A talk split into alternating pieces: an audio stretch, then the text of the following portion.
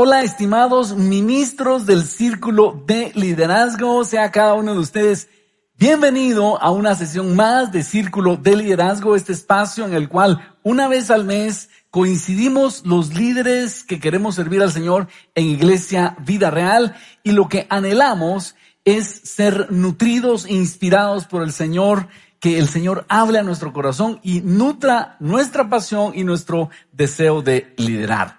Hoy vamos a estar considerando un tema que el Señor ha estado martillando en mi corazón y es el llamamiento. Este momento en el cual nosotros recibimos ese llamamiento de parte del Señor, es importante que cada uno de nosotros esté seguro de que lo ha recibido. Es tan importante que se cuenta que Spurgeon, que es, se conoce como el príncipe de los predicadores, tenía una escuela de predicadores. Y una de las cosas que Spurgeon hacía era desafiar a sus alumnos y les decía, háganme un favor, vayan a buscar otra cosa que hacer. Vayan a buscar si pueden ser contadores, si pueden ser artistas, músicos, y solo si van allá afuera al mundo y no encuentran otra cosa que hacer, algo que les prenda el corazón, entonces regresen a esta escuela de predicadores, porque eso quiere decir que han sido llamados por Dios a servirlo en la predicación. Imagínense una escuela donde el maestro saca a la gente y le dice, no quiero aquí, sino a los que han sido llamados por Dios. Pero si usted encuentra allá afuera otra cosa que hacer, otra cosa que satisfaga su corazón, entonces no se preocupe, usted no ha sido llamado para esto. Hablando de llamado, también cuando yo estaba en mi formación en la licenciatura de teología, el doctor Samuel Berberian contaba algo interesante. Decía, mire, cuando viene un pastor y me viene a decir, ay Samuel, fíjese que estoy cansado, el ministerio es duro, viera cómo es, es de difícil hacer el ministerio, la gente, los ataques del enemigo, uno se desanima. Y don Samuel Berberian le decía, mira, espérate, espérate, ah, te quiero hacer una pregunta. ¿Te llamó Dios? Entonces, ¿de qué te quejas? ¿No te llamó Dios? ¿Qué estás haciendo aquí? Esa era la respuesta de don Samuel Berrerian a aquellas personas que venían a quejarse del ministerio. ¿Te llamó Dios? Entonces, ¿de qué te quejas? Ni te quejes porque Dios te llamó. Y si no te llamó Dios y estás aquí por curiosidad, entonces no debes estar acá. Impactante. Y eso es porque cuando Dios hace un llamamiento, no tenemos otra cosa que hacer sino obedecer ese llamado. Y hoy eso es lo que yo quiero tocar en tu corazón. Y ese es el tema que queremos hoy hablar, el llamamiento. ¿Cómo está tu corazón en relación al llamamiento de servir al Señor? Porque hablando de liderazgo, algo muy importante es que nosotros estemos conscientes de que Dios nos ha llamado a servirlo y estamos haciendo todo lo que estamos haciendo porque Él nos llamó. Y punto y aparte. Eh, estamos ahora en época de Navidad, estamos por, eh, estamos iniciando diciembre por arrancar esta, esta época tan linda. Y yo sé que hay eh, tiempos de, de regalos, de, de mm, compartir a nivel de familias. Y basado en esto, quiero que tomemos a dos personajes de la Navidad. ¿Qué es lo que celebramos en Navidad? El nacimiento de Jesucristo es el hecho más importante de la historia humana. De hecho, partió la historia en dos. Las fechas las conocemos como antes de Cristo y después de Jesucristo. Pero para que ese evento extraordinario se diera, Dios debió llamar a varias personas. Y dos que fueron llamados son María y José, o José y María. Y pensando en José y María y en su llamamiento y su determinación a recibir ese llamamiento de Dios, quiero que eh, iniciemos y basemos este estudio acerca del llamamiento. Y básicamente quisiera que reflexionáramos cada uno de nosotros y pensemos, si Dios me llama a hacer algo, o ya que Dios me llamó a hacer algo, ¿cómo debo reaccionar yo en relación a ese llamamiento? Entonces, toma tus notas y vamos a ver seis reacciones o seis respuestas que nosotros deberíamos tener al llamamiento de Dios. Ante el llamamiento divino debo, en primer lugar, estar dispuesto a que Él establezca mi agenda. Cuando yo recibo ese llamado divino, una de las cosas que tengo que estar dispuesto es a que a partir de ahora Dios establece mi agenda. Y puede ser que yo hubiera tenido planes, yo hubiera tenido eh, ideas de lo que iba a hacer con mi vida, pero cuando yo recibo ese llamamiento, debería estar dispuesto a que sea Dios quien establezca mi agenda. Veamos uno de los personajes que vamos a estudiar hoy es María. Cómo ella tuvo esa determinación de obedecer al Señor. Dice Mateo 1.18 en adelante, este es el relato de cómo nació Jesús el Mesías. Su madre María estaba comprometida para casarse con José, pero antes de que la boda se realizara, mientras todavía era virgen, quedó embarazada mediante el poder del Espíritu Santo. Lo primero que quiero que destaquemos de María es que ella estuvo dispuesta a que el Señor interrumpiera su agenda. Ella estuvo dispuesta a que el Señor interrumpiera una de las cosas más lindas para una jovencita y es sus planes de boda. Ella estaba comprometida para casarse con José, pero Dios sabía que ella tenía un corazón determinado para servirlo. Y, por lo tanto, Dios la invita a participar. Dios le hace este llamamiento a María y sabemos que María estuvo dispuesta, estuvo dispuesta a arriesgar su, su matrimonio, estuvo dispuesta a arriesgar su vida, estuvo dispuesta a que el Señor estableciera su agenda. Y es por eso que dice que estando ella comprometida para casarse con José, entonces el Espíritu Santo la escogió para traer a Jesús a este mundo. Yo quiero que tú y yo reflexionemos, ¿tenemos esa disposición nosotros? ¿Será que hemos recibido el llamado de tal manera que le decimos, Señor, aquí está mi agenda, Señor, yo estoy dispuesto a hacer lo que tú me digas, aquí tú mandas y yo obedezco? ¿Estás en esa disposición porque Dios te ha llamado? Eso es lo primero. Si uno está dispuesto a recibir el llamamiento de Dios, debe estar dispuesto a que Dios establezca la agenda. ¿Y sabes por qué lo hacemos? Porque sabemos que Él es más sabio que nosotros. Sabemos que Él puede hacer las cosas mucho mejor que nosotros. Él sabe el futuro y Él sabe qué es lo que nos conviene. Así que lo primero que quiero decirte es, ¿estás dispuesto a someter tu agenda, tus planes delante del Señor para que Él disponga de tu vida? Entonces estás aceptando el llamamiento divino. Número dos, ante el llamamiento divino yo debo reconocer como un privilegio el haber sido escogido.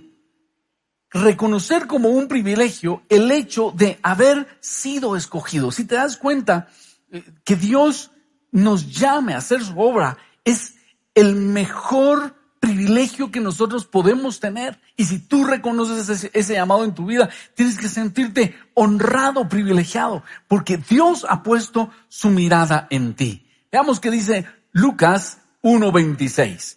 Cuando Elizabeth estaba en su sexto mes de embarazo, Dios envió al ángel Gabriel a Nazaret, una aldea de Galilea, a una joven llamada María.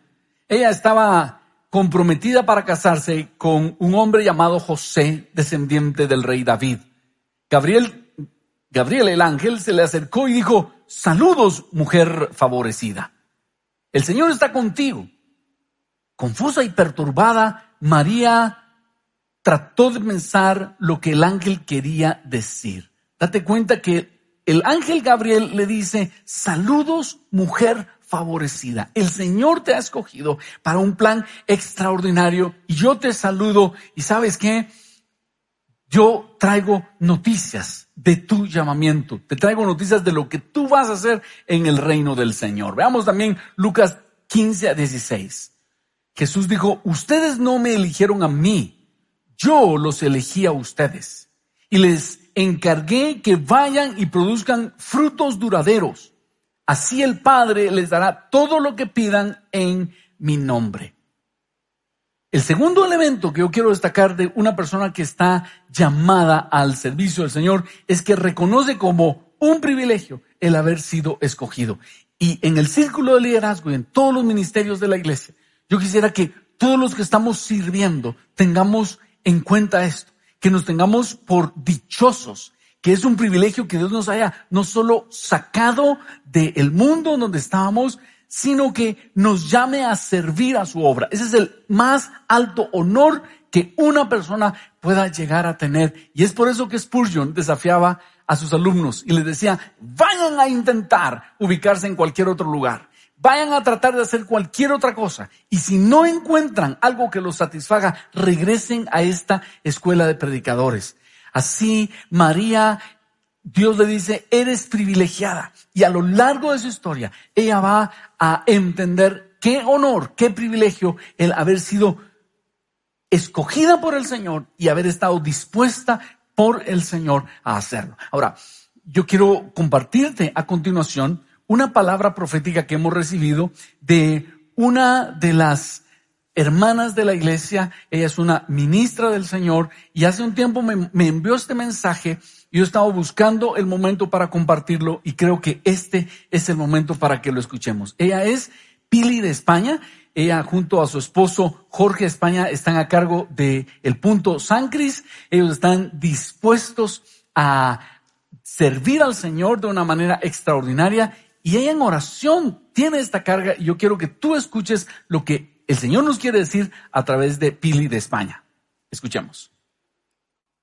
Es tiempo de despertar, dice el Señor. Es tiempo de salir de ese letargo espiritual en el cual han estado. Quiero que todos los líderes y servidores abracen la visión que yo le he dado a Ronnie. No podemos tener líderes que no crean que el tiempo de avanzar llegó. No podemos seguir teniendo líderes y servidores sumidos en el temor, porque han confundido el temor con holgazanería. Han confundido el temor con acomodamiento y pereza. Es tiempo de despertar, es tiempo de avanzar, de moverse y caminar. No podemos seguir teniendo hijos como los hijos de Job, a los cuales él tenía que llevar a mis pies, los cuales él pedía perdón por ellos. Debemos tener amor con disciplina. No quiero más hijos malcriados, no quiero más hijos desobedientes. Quiero hijos en la visión que yo he dado a Ronnie. Quiero que todos caminen de la misma manera, que nadie se quede, que todos avancen. Es tiempo de caminar, es tiempo de avanzar, es tiempo de hacer mi voluntad. El tiempo está cerca, el tiempo se acorta. Debemos caminar todos en la misma visión no serán llamados más voluntarios, porque es mi Santo Espíritu el que pone el querer como el hacer en sus corazones. No quiero volver a escuchar que son voluntarios porque no reciben un salario, porque su salario está en el reino, porque es ahí donde están construyendo tesoros, porque ellos reciben de mí una paga todos los días de su vida no serán llamados más voluntarios. Esta es una palabra que primero me estremeció a mí y espero que cause lo mismo en tu corazón. Y el Señor nos está diciendo, no quiero hijos desobedientes, no quiero hijos rebeldes, no, no quiero hijos como los de Job, que Job sabía que estaban pecando. Y por eso Job hacía sacrificios delante de Dios por ellos. Dios quiere hijos obedientes. Dios quiere hijos como José y María, que ellos estuvieron dispuestos a decir, Señor, está bien, hago tu voluntad. Solo imagínate la tragedia que hubiera sido para José y María, que ellos hubieran dicho, ay no Dios, yo no quiero eso, no, yo conmigo no cuentes, yo tengo mis planes de boda, tengo, eh, qué, vergüenza salir con esa historia, eh, va a ser polémica, entonces no, conmigo no cuentes, yo ya tengo mis planes. Qué vergüenza hubiera sido para ellos cuando un día llegaran a la presencia del Señor y que ellos vieran lo que se perdieron por no estar dispuestos a obedecer al Señor. ¿Y por qué te lo digo? Porque ese es el mismo caso para ti y para mí. Algún día vamos a estar delante de la presencia del Señor y estos escasos 80 o 90 años que vamos a vivir aquí en la tierra, si Dios quiere, eh, se habrán pasado tan rápido y vamos a tener una eternidad para estar con el Señor. Y para muchos va a ser lamentable decir, no hice lo que me pediste que hiciera. Y para otros, y espero que tú y yo estemos en ese, en ese club, en ese eh, segmento en donde podamos decirle, Señor, lo que tú dijiste, yo estuve dispuesto a hacerlo, estuve dispuesto a arriesgarme para cumplir tu voluntad, porque eso es lo importante. Tú eres mi Señor, tú eres mi Dios, eres el dueño de todo, y eso es lo importante. Así que Ah, eso me lleva al punto número tres. Ante el llamamiento, llamamiento divino, debo renunciar al miedo, pues Dios está conmigo. Ante el llamamiento divino, debo renunciar al miedo, porque Dios está conmigo. Una de las cosas que nos da en el corazón cuando recibimos el llamamiento a veces es miedo. Y eso le sucedió a María. Cuando Dios te dice, quiero, quiero hacer esto a través de tu vida, muchas veces nosotros decimos, me da miedo porque, porque no está todo claro. Generalmente Dios nos da todos los detalles de lo que quiere hacer con nosotros. Solo nos dice, ¿estás dispuesto a servirme? Y uno tiene que dar ese salto de fe, uno tiene que dar esos pasos en fe y a veces da miedo. Veamos qué sucede en Lucas 1.30, 33. No tengas miedo, María, le dijo el ángel, porque has hallado el favor de Dios. Oiga, es, la razón para no tener miedo es que tenemos con nosotros el favor de Dios. Concebirás y darás a luz un hijo y le pondrás por nombre Jesús. Él será muy grande y lo llamarán Hijo del Altísimo. El Señor Dios le dará el trono de su antepasado David y reinará sobre Israel para siempre. Su reino no tendrá fin. Entonces el ángel le dice, este es el plan de Dios para ti. A través de tu vientre va a venir el Salvador del mundo. No tengas miedo porque el favor de Dios está contigo. Y solo ve, veamos las similaridades que nosotros tenemos con María. Jesús dijo, ustedes no me eligieron a mí, yo los elegí a ustedes y les encargué que vayan y produzcan frutos duraderos. Así que así el Padre les dará todo lo que pidan en mi nombre. Dios nos trajo para dar fruto y ese fruto es que muchas personas vengan al conocimiento del Señor. Hay tanta gente necesitando escuchar las buenas noticias, ser ayudados a encontrar a Dios en, en distintos ministerios, tanto los niños como los jóvenes, celebremos la vida, prematrimoniales, eh, matrimonios, los anfitriones, grupos de eh, eh, líderes de grupos pequeños. ¿Cuánta gente está anhelando conocer al Señor o necesitando conocer al Señor? Y Dios nos quiere utilizar a nosotros para traer mucho fruto. No sé cómo estás, pero yo quiero mucho fruto. Y yo espero que tú le digas, sí, Señor, yo quiero ser de esos que tú elegiste y me escogiste para dar mucho fruto. Y por lo tanto, yo renuncio al miedo, Señor. Yo no voy a tener miedo. Yo voy a avanzar a, pasar, a pesar de la incertidumbre y voy a poner mi confianza en ti. Primera Juan 4:18 dice, en el amor no hay temor, sino que el perfecto amor echa fuera el temor, porque el temor lleva en sí castigo, de donde el que teme no ha sido perfeccionado en el amor. Te voy a decir, Generalmente cuando Dios te manda a hacer algo, es algo difícil, no hacer algo fácil, es algo complicado y es por eso que da miedo. Pero cuando nosotros cultivamos nuestra relación con el Señor, la promesa es que en el amor no hay temor, porque el perfecto amor echa fuera el temor, porque el temor lleva en sí castigo, de donde el que teme no ha sido perfeccionado en el amor. A medida que tú recibes el llamamiento de Dios, tienes que crecer en amor por Dios. Tienes que crecer en relación con Dios. Y a medida que creces en relación con Dios, ¿sabes qué sucede? El temor se aleja y desaparece, se desvanece. Y lo, lo contrario es cierto también. A medida que te alejas de Dios y descuides, descuidas tu relación con el Señor, el temor crece.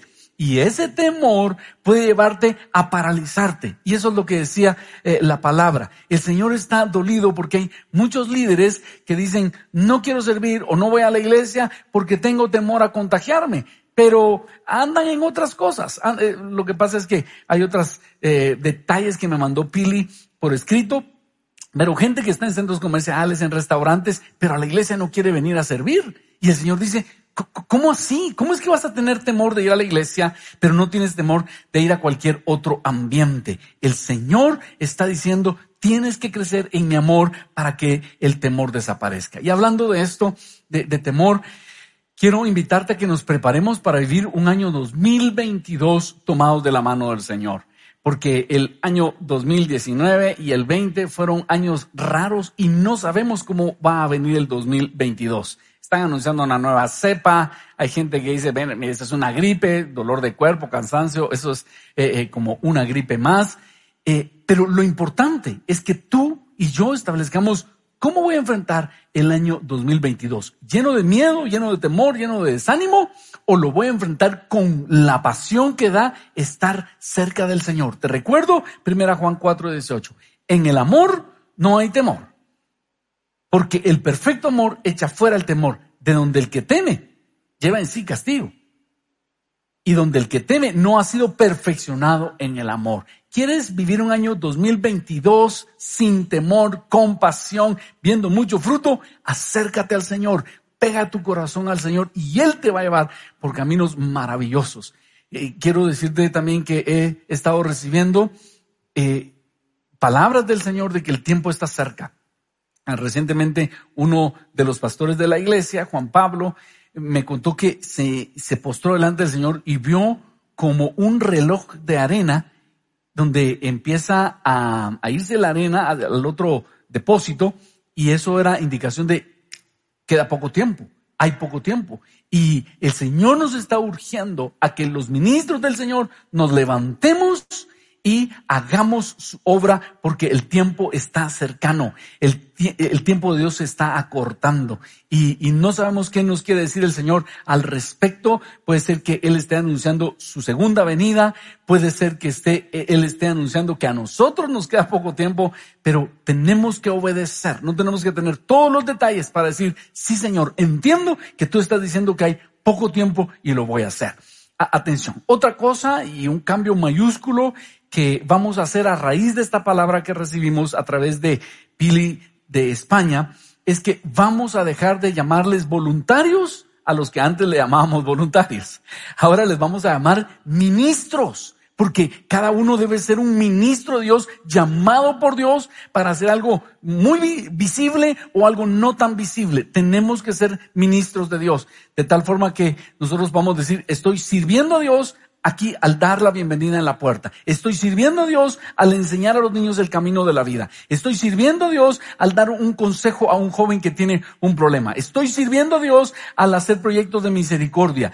Todos debemos llamarnos ministros porque es Dios el que nos da su sostenimiento de cualquier lugar. Él nos sostiene y nos ha llamado a servirlo. Por eso, a partir de ahora, eh, yo sé que a algunos nos va a costar eh, dejar de decirles voluntarios y llamarnos ministros, reconociendo que el llamamiento lo hemos tenido de parte del Señor. Y esa es la clave. Si decimos, eres un ministro de Dios, es porque reconoces que has recibido el llamamiento. Porque esto no es como ir a un gimnasio, decir, voy a probar unos tres meses a ver cómo me va. El llamado de Dios es para siempre. Dios me llamó a servirlo y voy a hacerlo en fidelidad a Él. Como decía el pastor eh, Samuel Berberian, ¿verdad? ¿Te llamó Dios? ¿De qué te quejas? ¿No te llamó Dios? ¿Qué estás haciendo aquí? Esa va a ser la nueva línea en cuanto a los ministros que servimos al Señor en esta iglesia y espero que tú lo tomes con entusiasmo porque el Señor lo está demandando. Así que, número cuatro en esta oportunidad. Ante el llamamiento divino, debo confiar en que Dios hará lo que yo no puedo hacer. Número cuatro. Ante el llamamiento divino, debo confiar en que Dios hará lo que yo no puedo hacer. Como te decía hace unos momentos, Generalmente cuando Dios llama no nos da detalles. Cuando Dios llama no dice y no nos da el manual de operaciones de qué es lo que vamos a hacer. Dios dice simplemente da el próximo paso. Da el próximo paso y yo voy a estar contigo. Veamos que, cuál era la preocupación de María. José no me va a creer esta historia. José no va a, a, creerme. ¿Cómo él va a creer esto? Y entonces, a Lucas 1, 34, 38 dice, pero ¿cómo podrá suceder esto? Pregunta María al ángel. Soy virgen. Y el ángel contestó, el Espíritu Santo vendrá sobre ti y el poder del Altísimo te cubrirá con su sombra. Por tanto, o por lo tanto, el bebé que nacerá será santo y será llamado Hijo de Dios. Además, tu parienta Elizabeth quedó embarazada en su vejez. Antes la gente decía que ella era estéril pero ha concebido un hijo y ya está en su sexto mes de embarazo. Pues nada es imposible para Dios. Digamos, nada es imposible para Dios. María respondió, soy la sierva del Señor, que se cumpla todo lo que has dicho acerca de mí. y el ángel la dejó. Eh, vean la disposición de María. Ella está diciendo, muy bien, soy sierva del Señor. Yo aquí no mando, Él manda, con mucho gusto lo vamos a hacer. Pero quiero destacarte que ella dice, ¿cómo se va a hacer esto? ¿Qué, ¿Cómo voy a quedar embarazada? ¿Qué, ¿Qué va a suceder? Y el ángel le dice, para Dios no hay nada imposible, como una muestra. Tu prima Elizabeth quedó embarazada en su vejez. Mire qué, qué, extraordinario esto. Ella ya estaba anciana y quedó embarazada. Para Dios no hay nada imposible. Así que, María, no estés pensando eh, ¿Cómo se va a hacer esto? Este no es el problema. El problema es que tú estés dispuesta a recibir el llamado de Dios. Y lo mismo te digo, puede ser que Dios te haya llamado a hacer algo y tú dices, pastor, yo no soy bueno para hablar, yo nunca he tenido esta inclinación, yo siento que Dios me está llamando a esto, pero no tengo los recursos económicos, no tengo el carisma, no tengo el contacto y, Dios te dice, ese no es problema tuyo. tu problema es que tienes que estar dispuesto a decir, sí Señor, estoy dispuesto ¿Qué vamos a hacer? Y tú vas a hacer lo que yo no puedo hacer. Esto es lo emocionante del ministerio. Confiar en que Dios hará lo que nosotros no podemos hacer. Recuerdo al inicio en Iglesia Vida Real, eh, fuimos a ver otras iglesias en los Estados Unidos y eran iglesias que nosotros admirábamos muchísimo y empezamos a soñar con que en Guatemala pudiéramos tener una iglesia así, una iglesia con pantallas, una iglesia con buena música, una iglesia como tú la estás viendo ahora. Y me parecía tan lejano. Y ustedes saben, recientemente tuvimos el privilegio de, de, comprar unas pantallas y la pasión era poner una pantalla grande en cada uno de los puntos. No solo queríamos poner una pantalla en, por ejemplo, ilumina zona 10, sino queríamos tener pantallas en, en todos los puntos. Por eso lo habíamos retrasado un poco. Y cuando vinieron las pantallas, yo le digo a mi esposa, mira, se está cumpliendo un sueño que tiene muchos años. Desde el inicio soñábamos con esto, me decía Nino. Y tiene razón porque fuimos a una iglesia linda en Chicago que se llama Willow Creek y cuando llegamos tenían unas pantallas LED, no eran de proyector, eran pantallas LED y nosotros decíamos, ¡Hala! Algún día lo vamos a tener. Y el Señor lo concedió. ¿Qué es lo que te quiero decir?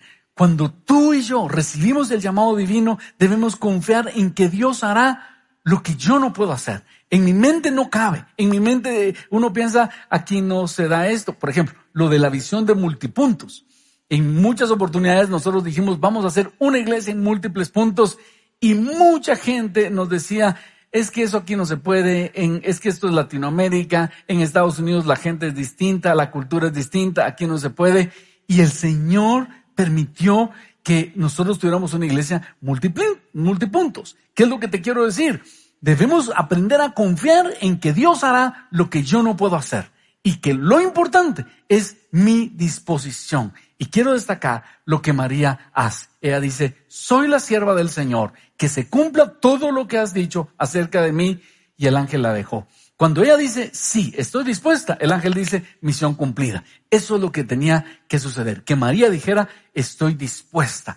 Que María dijera, aquí está mi agenda, que el Señor la maneje. Que María pudiera decir, ah, yo reconozco que es un privilegio el haber sido escogida para esto y voy a renunciar al miedo porque Dios está conmigo. Y lo que yo no sé cómo lo va a hacer el Señor, no me preocupa. Yo simplemente estoy dispuesta a decir sí al llamamiento. Y eso es lo que yo te quisiera desafiar en esta oportunidad. Que tú le puedas decir, si tú estás recibiendo este llamamiento, si tú has recibido el llamamiento, que tú le puedas decir, Señor, aquí está, estoy dispuesto, haz conmigo como tú quieras. Yo tenía unos planes, pero renuncio a esos planes y te los entrego a ti reconociendo que eres tú el que me está llamando y ese es el más alto honor, el más alto privilegio que yo puedo tener es ser llamado por Dios a servirlo. Y puede ser que Dios te esté llamando a servirlo de tiempo completo, puede ser que tú te vayas a ser un ministro de tiempo completo, o puede ser que tú vayas a ser un ministro en los otros seis montes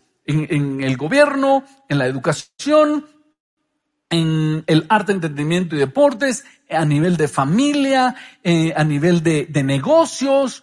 Eh, yo no sé a dónde te va a llamar el Señor, Pero si vas a uno de esos lugares, tienes que tener la conciencia, yo primero soy siervo del Señor y después soy catedrático universitario. Primero soy siervo del Señor y después soy alcalde de este lugar. Primero soy siervo del Señor y luego soy dueño de esta empresa. Todo esto le pertenece al Señor. ¿Sabes por qué? Porque pronto ya no vamos a estar aquí. Y, tal vez esa es una de las aplicaciones muy prácticas de lo que el Señor dice.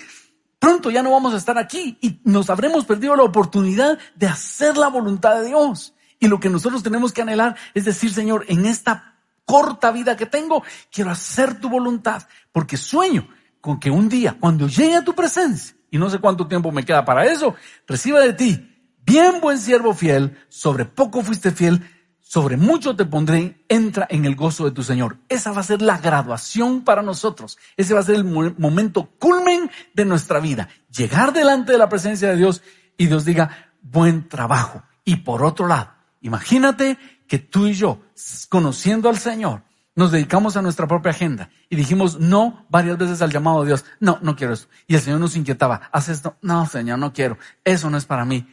Y al llegar delante de la presencia del Señor y que Dios muestre todo lo que tenía para nosotros y que por terquedad, por necedad, por pereza, por desidia, por no renunciar a nuestras propias agendas, veamos todo lo que Dios quería hacer a través de nosotros y no lo hicimos. Para mí ese sería un, un momento espeluznante. No sé qué piensas tú, pero para mí sería un momento muy triste. Y este es el momento en el cual nosotros tenemos que decir, Señor, yo recibo tu llamamiento, me siento privilegiado y voy a confiar en que tú vas a hacer lo que yo no puedo hacer. Número cinco, ante el llamamiento divino, yo debo creer que Dios está preparando a las personas que me van a ayudar.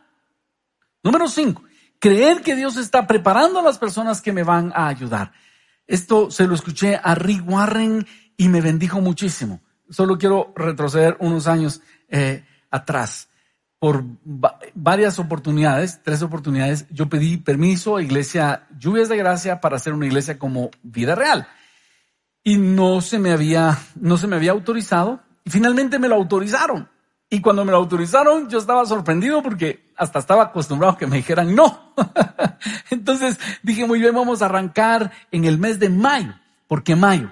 Porque eh, había una conferencia de plantación de iglesias en Saddleback la primera semana o la segunda semana de mayo. Yo dije, voy a esa conferencia de cómo plantar una iglesia con propósito y luego eh, vengo y, y arrancamos.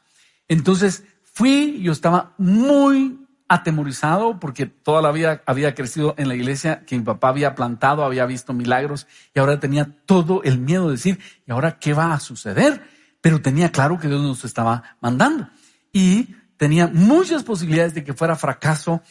Y bueno, entonces estamos en esta conferencia y en la última parte de la conferencia, Rick Warren dice, eh, aquellos que han sido llamados a plantar una iglesia, yo quiero orar por ustedes. Pónganse de pie y repitan conmigo esta oración.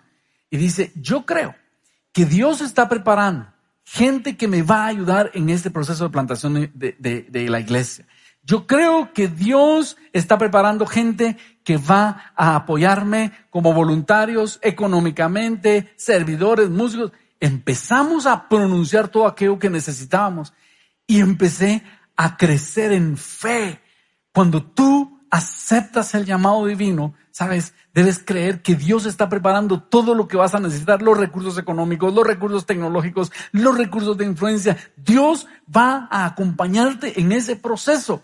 Y debes tener esa fe y esa claridad, porque Dios está preparando a las personas que te van a ayudar. Si tú estás sintiendo el, impulso de iniciar un grupo pequeño saludable, si tú estás eh, eh, sintiendo el impulso de participar en un ministerio, si estás en medio de este ministerio, estás como desanimado, dices, después de la pandemia nadie va a regresar, pastores, que todo cambió, etcétera.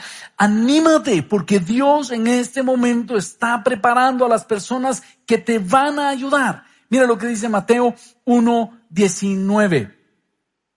José su prometido era un hombre bueno y no quiso avergonzarla en público y por lo tanto decidió romper el compromiso en privado. Mientras consideraba esta posibilidad, un ángel del Señor se le apareció en un sueño. José, hijo de David, le dijo el ángel, no tengas miedo de recibir a María por esposa, porque el niño que lleva dentro de ella fue concebido por el Espíritu Santo. y tendrá un hijo y lo llamarás Jesús, porque él salvará a su pueblo de sus pecados. Todo esto sucedió para que se cumpliese el mensaje del Señor a través del profeta. Miren, la Virgen concebirá un niño, dará a luz un hijo y lo llamarán Emmanuel, que significa Dios con nosotros. ¿Cuál era una de las preocupaciones de María? ¿Cómo me va a creer José esto? ¿Y, qué fue lo primero que José pensó? Es, ¿en qué momento te voy a creer que esto es algo del Espíritu Santo? Era tan difícil que María pudiera convencer a José de la realidad humanamente hablando.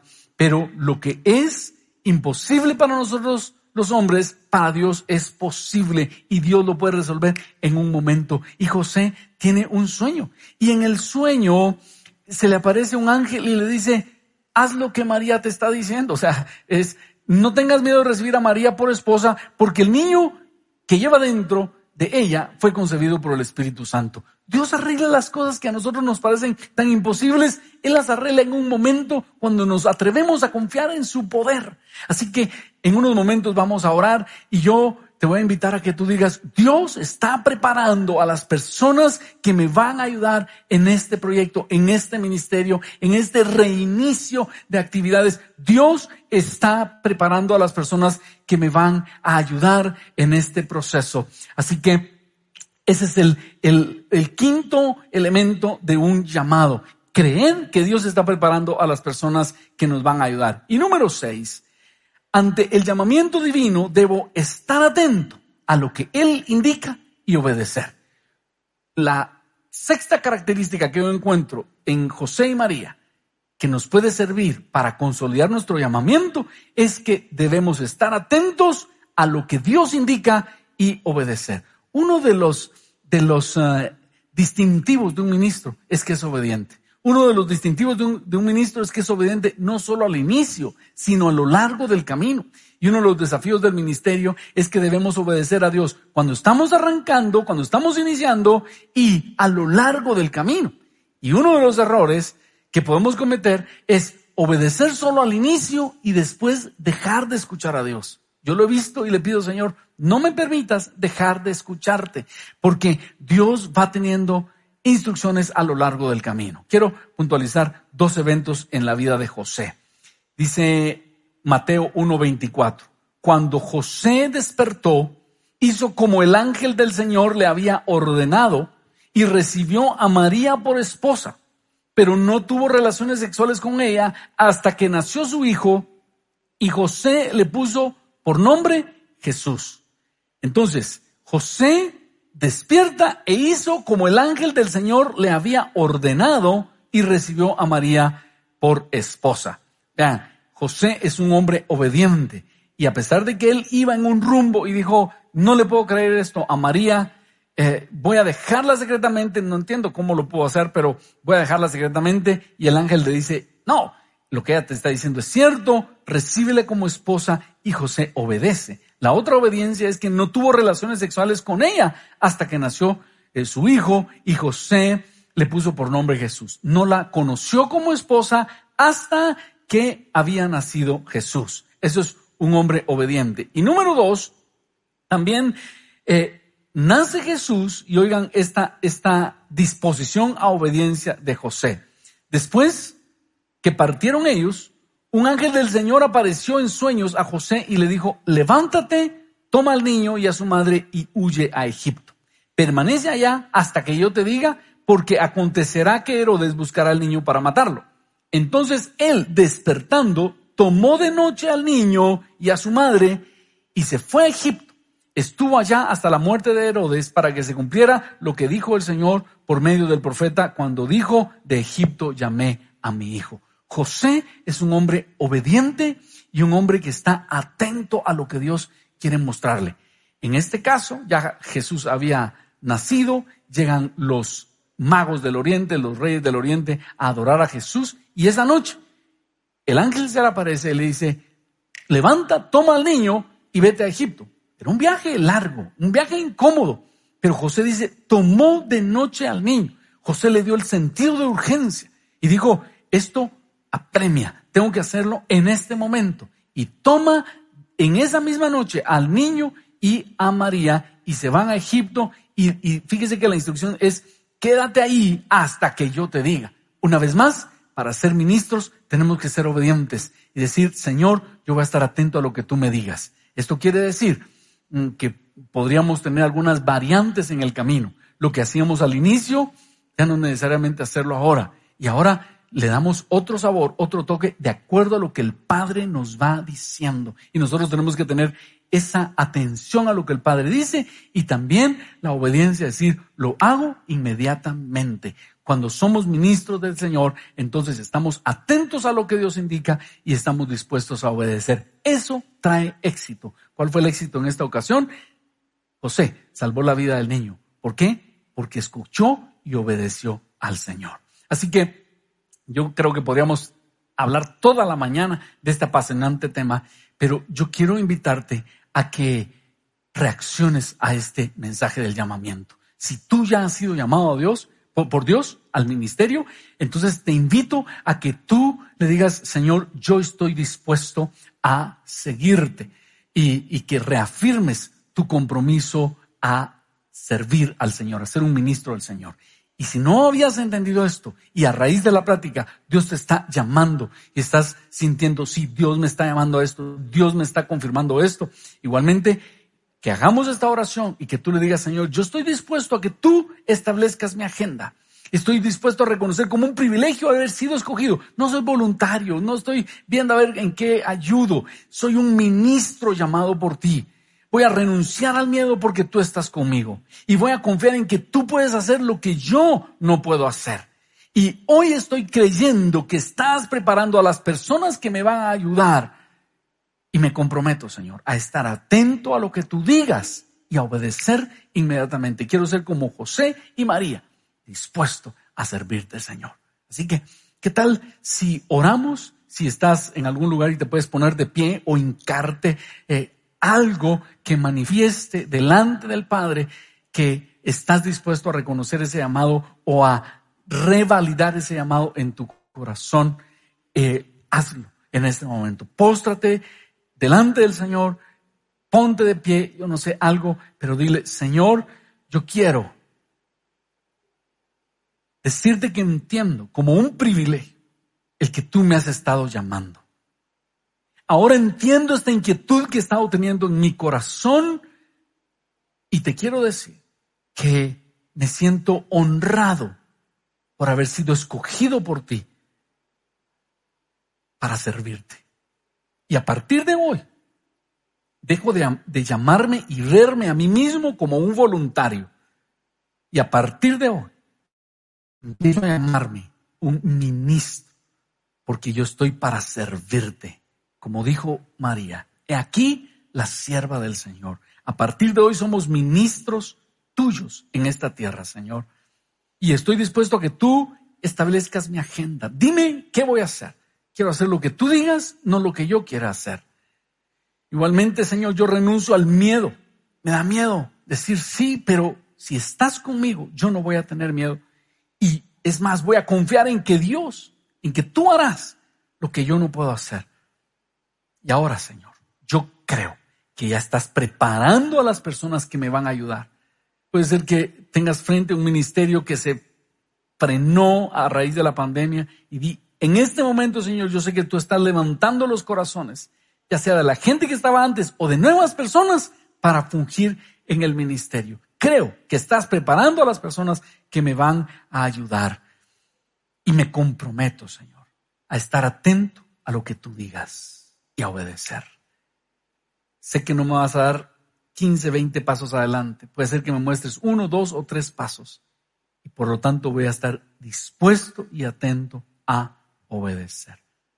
Gracias Jesús, porque me has llamado y reafirmo delante de ti mi deseo de servirte. Soy un ministro tuyo. En tu nombre Jesús. Oramos. Amén. Amén. Bueno, y de esa forma nos preparamos y nos ponemos en la disposición de servir al Señor a través de nuestra vida en este año 2022. Estemos atentos porque Dios tiene cosas maravillosas que va a hacer a través de nuestras vidas. Dios quede contigo y te esperamos en enero para arrancar nuevamente con este círculo de liderazgo y arrancar nuestra pasión por servir al Señor. Dios quede contigo.